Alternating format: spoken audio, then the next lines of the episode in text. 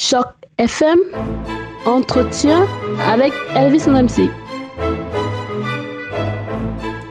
C'est la période des fêtes, vous ne le savez que trop bien, et Choc FM se propose de vous offrir le premier gros cadeau de cette fin d'année. On a le plaisir d'enregistrer euh, le débarquement dans la grande famille Choc FM du chef cuisinier Eric Marle qui démarre avec nous une nouvelle aventure culinaire nommée Plaisir en bouche. Ce sera sa chronique culinaire sur les ondes du Choc FM. Bonjour, bonjour à tous et bienvenue sur Choc FM. Je vous le disais tantôt, j'ai le plaisir aujourd'hui de recevoir le chef Eric Marle qui, en cette période de défaite et pour les mois à venir, se propose de nous offrir de petits bijoux gastronomiques. Bonjour, chef Eric Marle. Bon matin, monde. Quel plaisir d'être ici. C'est vraiment un plaisir de, de vous avoir ici euh, en, en, studio euh, parce que vous êtes un expert en la matière. Vous êtes euh, ce qui se fait de mieux en matière euh, de cuisine et je le dis parce que vous avez un grand grand parcours derrière vous, un, immense parcours et qu'aujourd'hui même le,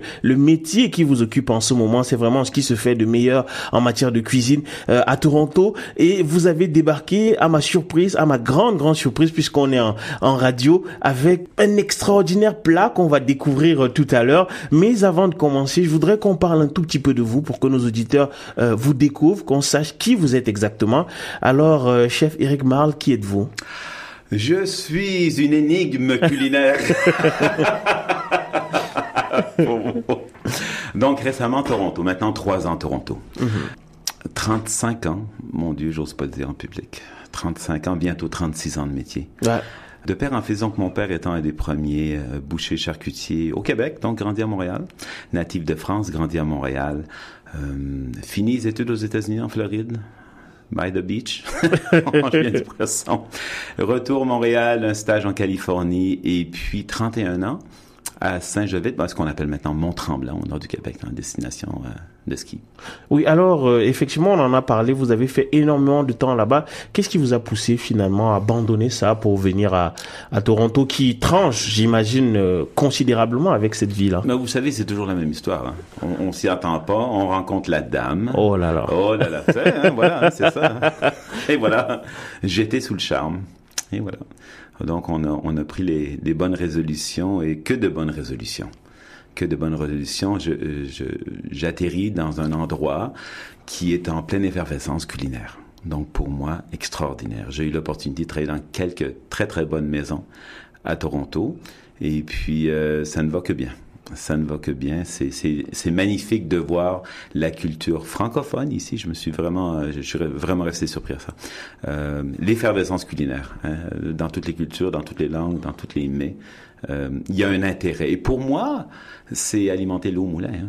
Euh, ça, ça, ça, motive, ça bouillonne, ça pousse l'enveloppe, ça nous pousse à aller plus loin, à chercher plus loin, à créer plus loin, à refaire, à décortiquer, à, à rebâtir, à revisiter tel le plat de ce matin.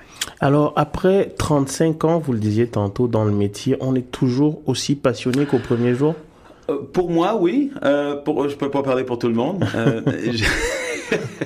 je, je, dois vous avouer que j'ai la bonne fortune, j'ai la bonne fortune de pratiquer mon hobby. Wow. Ok, je sais pas si tout le monde peut dire qu'ils pratiquent pour gagner leur sous, pour gagner leur croûte, leur hobby, leur passe-temps. Pour moi, c'est une histoire euh, qui date de loin puisque la parenté était en restauration. Euh, mon père était en boucherie en charcuterie. En Europe, euh, la famille en Europe, tout le monde était en restauration ou, ou bien proche d'eux. Ce qui fait que, comme Obélix, je suis tombé dans la marmite et j'ai grandi dedans. Donc, c'est plutôt naturel. Alors, est-ce qu'il y a une différence fondamentale entre le type de, de cuisine que vous faisiez à Mont-Tremblay et celle que vous faites ici euh, désormais? Non, vous savez, l'endroit où je, où je pratique actuellement, j'essaye d'amener, avec succès, j'ose dire, euh, cet élément de cuisine terroir, euh, dans, dans, le style que je pratique au Québec maintenant en Ontario. Donc, on va travailler avec les aliments locaux. Hein. Je, je, suis grand, grand amateur, euh, ambassadeur de produits régionaux, hein, que ce soit euh, une, une, bière artisanale ou les artisans maraîchers ou enfin les vins, peu importe. Une grande croyance là-dedans parce qu'il faut, c'est comme ça qu'on avance, c'est comme ça qu'on développe. Oui, et justement en termes de, de, de produits locaux, euh, vous nous parliez tout à l'heure d'un vin dont on va parler. Euh, d'ailleurs, au moment où euh, où, où je, je, je, cherche mes notes pour parler, parce que vous m'avez, on a décidé de commencer notre chronique par quelque chose que je ne connaissais pas et donc je suis obligé de, mettre la main sur mes notes. C'est le gravlax. On va parler de gravlax aujourd'hui. Euh, pour ceux qui ne savent pas, le, le, gravlax, c'est un plat qui vient de la, la magnifique région de la Scandinavie. C'est un produit qui est tendance depuis quelques années comme c'est la période des fêtes, c'est pas un produit qui est très très goûteux, comme c'est la période des fêtes, j'ai pensé le revisiter et lui mettre un petit un petit accent de Noël dessus et comment on pourrait le retravailler. C'est quelque chose qui se prépare facilement avec un petit peu d'organisation. C'est un produit qui est peu coûteux, mais drôlement intéressant et qui est très flexible, donc très variable. Avec une préparation, on peut faire plusieurs choses. Alors vous faites ça souvent, revisiter euh, des plats, des produits, détourner parfois leur. Oui, euh, oui, j'aime bien, j'aime bien revisiter ça avec un nouvel œil ou un, un, nouveau angle, puisque les gens, les gens évoluent. J'ai connu une époque moi où les gens euh, se présentaient à la charcuterie de mon père et puis bon, les gens achetaient les mêmes fromages tous les semaines, le cheddar, le chose. Et avec le fil des ans, on voit que les gens voyagent de plus en plus, ils reviennent d'autres pays, de Grèce ou de France ou d'Espagne, etc. Et les gens demandent, tiens, j'ai goûté ça là-bas, est-ce que c'est disponible? Est-ce qu'on peut trouver ça? Le palais des gens a évolué énormément les 30 dernières années. Et j'imagine que c'est un défi supplémentaire pour le chef que vous êtes. Mais mais c'est un beau défi. Hein? On, on voudrait pas, euh, on voudrait pas, euh, dans mon cas particulier à moi, faire la même chose du matin au soir, perpétuel, 5 7 jours par semaine, refaire le même produit. On, on perd à ce moment-là, je pense qu'on perdrait une certaine motivation.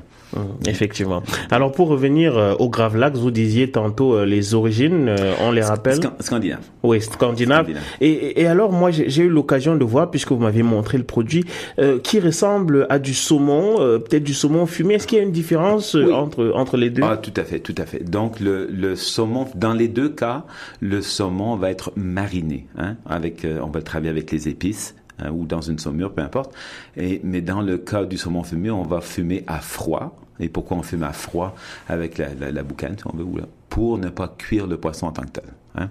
Ou est-ce qu'un gravlax, lui, euh, va, va mariner, puis ensuite on va, on va retirer les sels et les épices, et ensuite on va carrément le noyer, entre guillemets, euh, dans un alcool. Ça peut être vodka ou scotch, comme aujourd'hui. Enfin, un single malt qui est tout à fait excellent aujourd'hui. Ok, donc vous disiez tantôt le fumer à, à froid, si j'ai bien oui, compris. Donc il n'y a pas de cuisson.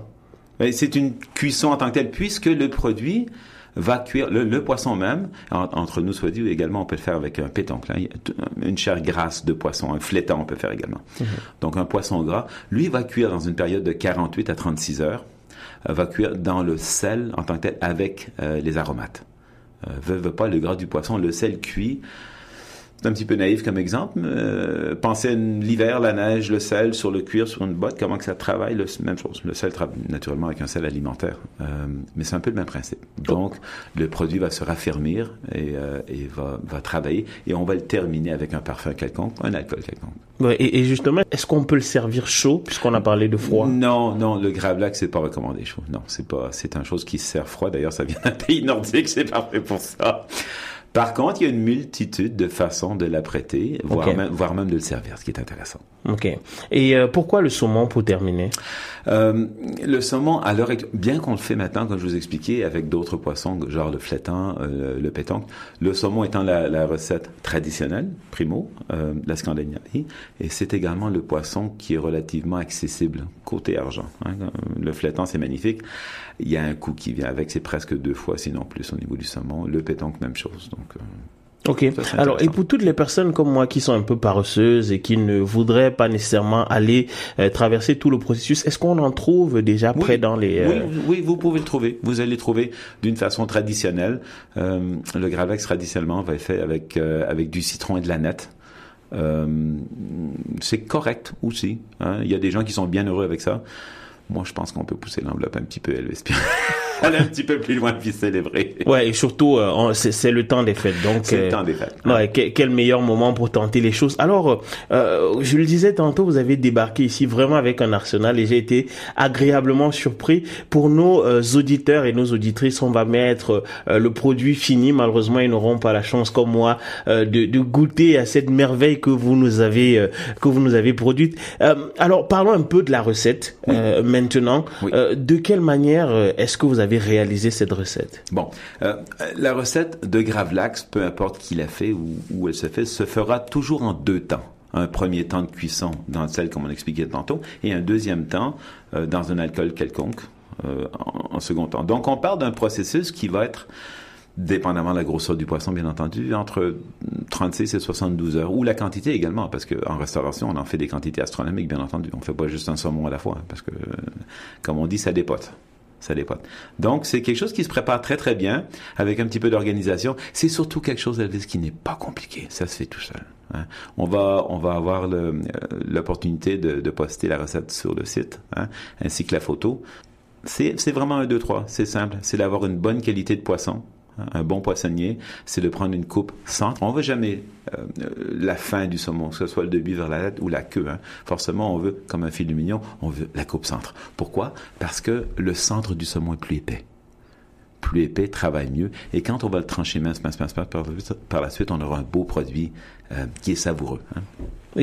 Alors aujourd'hui, vous avez tout précisément euh, choisi euh, de, de, de, préparer euh, ce gravlax au scotch et à l'érable. Est-ce qu'il y a une raison à ça? On dit toujours un petit peu que le scotch, l'érable, c'est un peu la période des fêtes. Hein. Moi, je pense, je pense, j'associe avec une période des fêtes, avec avec la campagne, avec les forgerons jadis, avec le sapin, avec l'air du sapinage, etc. Cette, cette période-là qui ramène un peu le scotch, hein, qui ramène le fer, le, travail de cette époque-là. Un petit peu, c'est un petit peu un regard d'antan qui, qui, est intéressant cette période. On est parfois un petit peu nostalgique à la période des fêtes comme ça. Ouais, et l'érable, naturellement, a des produits extraordinaires que produit le Québec ainsi que l'Ontario. Oui, effectivement, qui est vraiment une marque, une identité euh, du Canada. Alors, euh, est-ce qu'il faut qu'on donne euh, la recette pour pour nos auditeurs, j'imagine?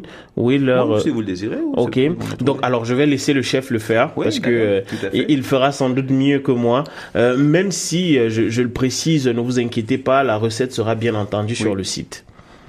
Donc, on parle de Gravlax euh, du temps des fêtes, hein, comme on l'appelle, le temps des fêtes. Donc, très, très simple, au niveau des ingrédients, ça va nous prendre un plat en, en vitre. On va éviter tout ce qui est fer, acier, aluminium. Pourquoi?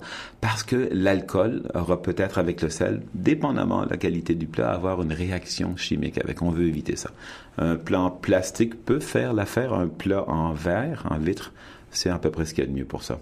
On va simplement préparer une marinade euh, auparavant. Donc, euh, la cassonade, on va se servir de la cassonade, pardon, et on va se servir de gros sel, de poivre et de cardamome. On va amener un petit élément qui est différent. On va s'éloigner de la, vanille, la, vanille. La cardamome, toujours intéressant. C'est un produit qui est peu connu, par contre, qui va être bien présent en bouche et à l'odorat quand les gens vont goûter. On va dire, waouh, c'est quoi ça?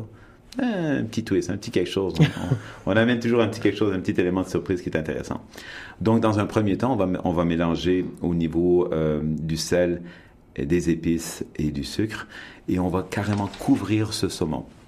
On va mettre dans le plat. Donc, on met la première couche dans le bas, on va appliquer le saumon bien comme il faut et le recouvrir bien bien comme il faut. Euh, Carrément, hein, il faut pas qu'il y ait d'oxygène. On veut bien que les aromates et le sel cuit, en guillemets, se produisent. On va l'envelopper dans le cellophane, un saran wrap en bon anglais si vous le désirez, et on va laisser au four, oh pardon, on va mettre au frigo, et on va le laisser, euh, dépendamment de la grosseur du produit, entre, entre un 24 ou un 36 heures. Wow. Et après ça, c'est simple, simple, simple, Elvis. On va sortir le produit. Là, à ce moment-là, vous allez voir de l'eau dans le plat. C'est tout à fait normal. Ce qu'on appelle le, il va rendre son eau. Le saumon va rendre son eau parce que c'est un produit qui contient quoi, 90% d'eau ou 80% d'eau. On va trouver un liquide qui brunâtre qui va être la réaction entre le sel, le sucre, parce que le sel va faire sortir euh, l'eau du saumon. Et le, le, saumon, lui, va se faire affermir, ce qui fait qu'il va être plus facile à trancher mince également. Donc, euh, on va vider euh, l'excédent de liquide. On va bien, bien, bien rincer le saumon à grande eau, à eau froide naturellement. On va bien l'assécher avec euh, des petites serviettes.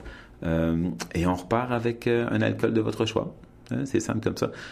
Généralement, la vodka est populaire, mais dans le cas présent ici, on va prendre, euh, on va prendre un scotch. Single malt, single malt est excellent au niveau euh, de qualité. Un whisky canadien pourra faire la même chose également. On parle de cuisson. Et on redémarre pour un autre 24 à 36 heures. Ok. Suite à ça, euh, suite à ça, c'est le grand moment. On, on arrive, on, dé, on déballe, on développe, et on va assécher une fois de pli, on tranche mince, et là, le sourire, voilà, Elvis, le sourire, mission accomplie. Très simple, très très simple à accomplir. Mais j'adore la manière euh, avec vous parlez avec beaucoup beaucoup de passion euh, de, de, de, votre métier c'est absolument euh, formidable alors vous m'avez dit tout à l'heure qu'il y a une variété précise de vin qu'il est souhaitable Oui. d'utiliser pour accompagner ce plat Oui, tout à fait. Étant donné qu'on a une présence de l'érable qui est assez intéressante, on va aller chercher quelque chose qui est un petit peu moins euh, minéral en termes de vin. On va chercher quelque chose qu'on appelle dans, le jargon du métier qui a un résiduel de sucre un petit peu plus présent. Bon, euh, pour ceux qui connaissent ou qui sont familiers avec le vin, euh, quand on parle généralement de vin sucré, souvent on parle de sauterne. Bon, primo, on fait pas de sauterne au Canada, pas encore, pas à ma connaissance, ni en Ontario, ni au Québec. Par contre, on a quelque chose qui est dans la même veine, sans être un sauterne, bien entendu, c'est un vin de glace. Et alors, le vin de glace, nous en sommes champions ici en Ontario, de par la région de Niagara. Euh, on fait des choses spectaculaires en termes de vin de glace, qui va nous donner un accord mais-vin tout à fait propice à ce qu'on mange aujourd'hui.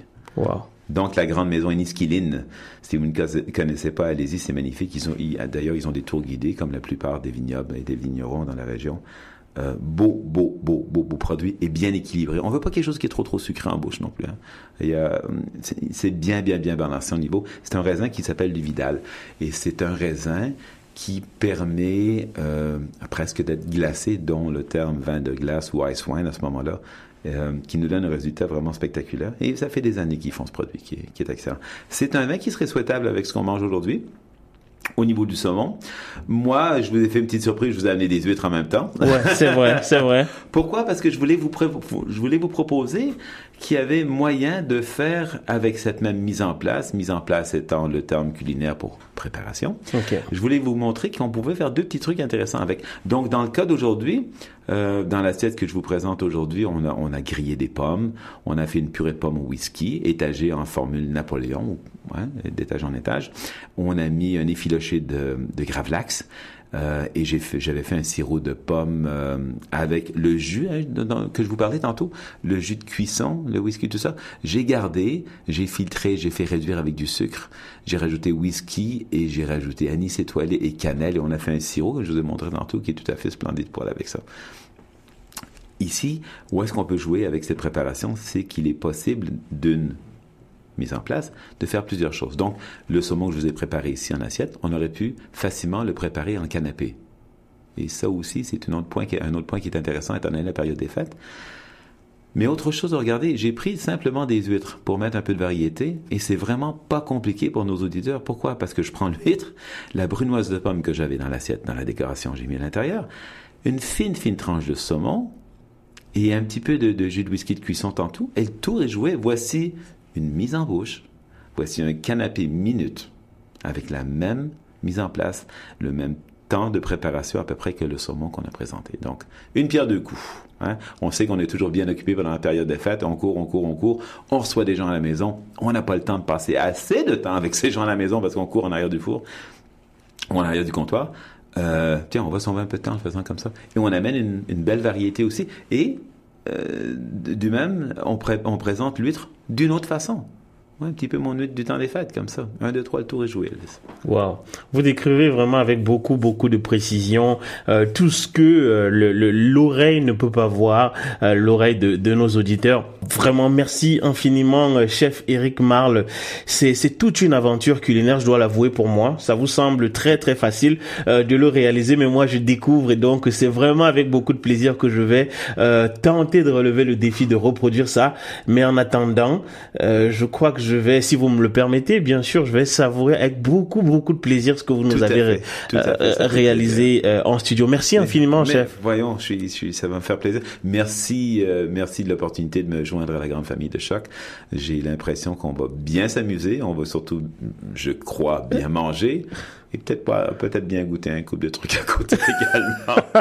Mais euh, je, tiens à, expliquer aux, auditeurs que le, but de la chronique va être également de faire des choses relativement simples. J'ai pris ça peut vous sembler compliqué aujourd'hui, ça l'est vraiment, vraiment pas. Hein? Il n'y a même pas de cuisson impliquée. On va essayer de garder des choses relativement simples que les gens peuvent faire un temps, trois mouvements, et puis en avant la musique. Ah, c'est formidable. D'excellentes fêtes déjà à vous, Également par anticipation. On se voit bientôt. Merci. Merci. Bonne journée.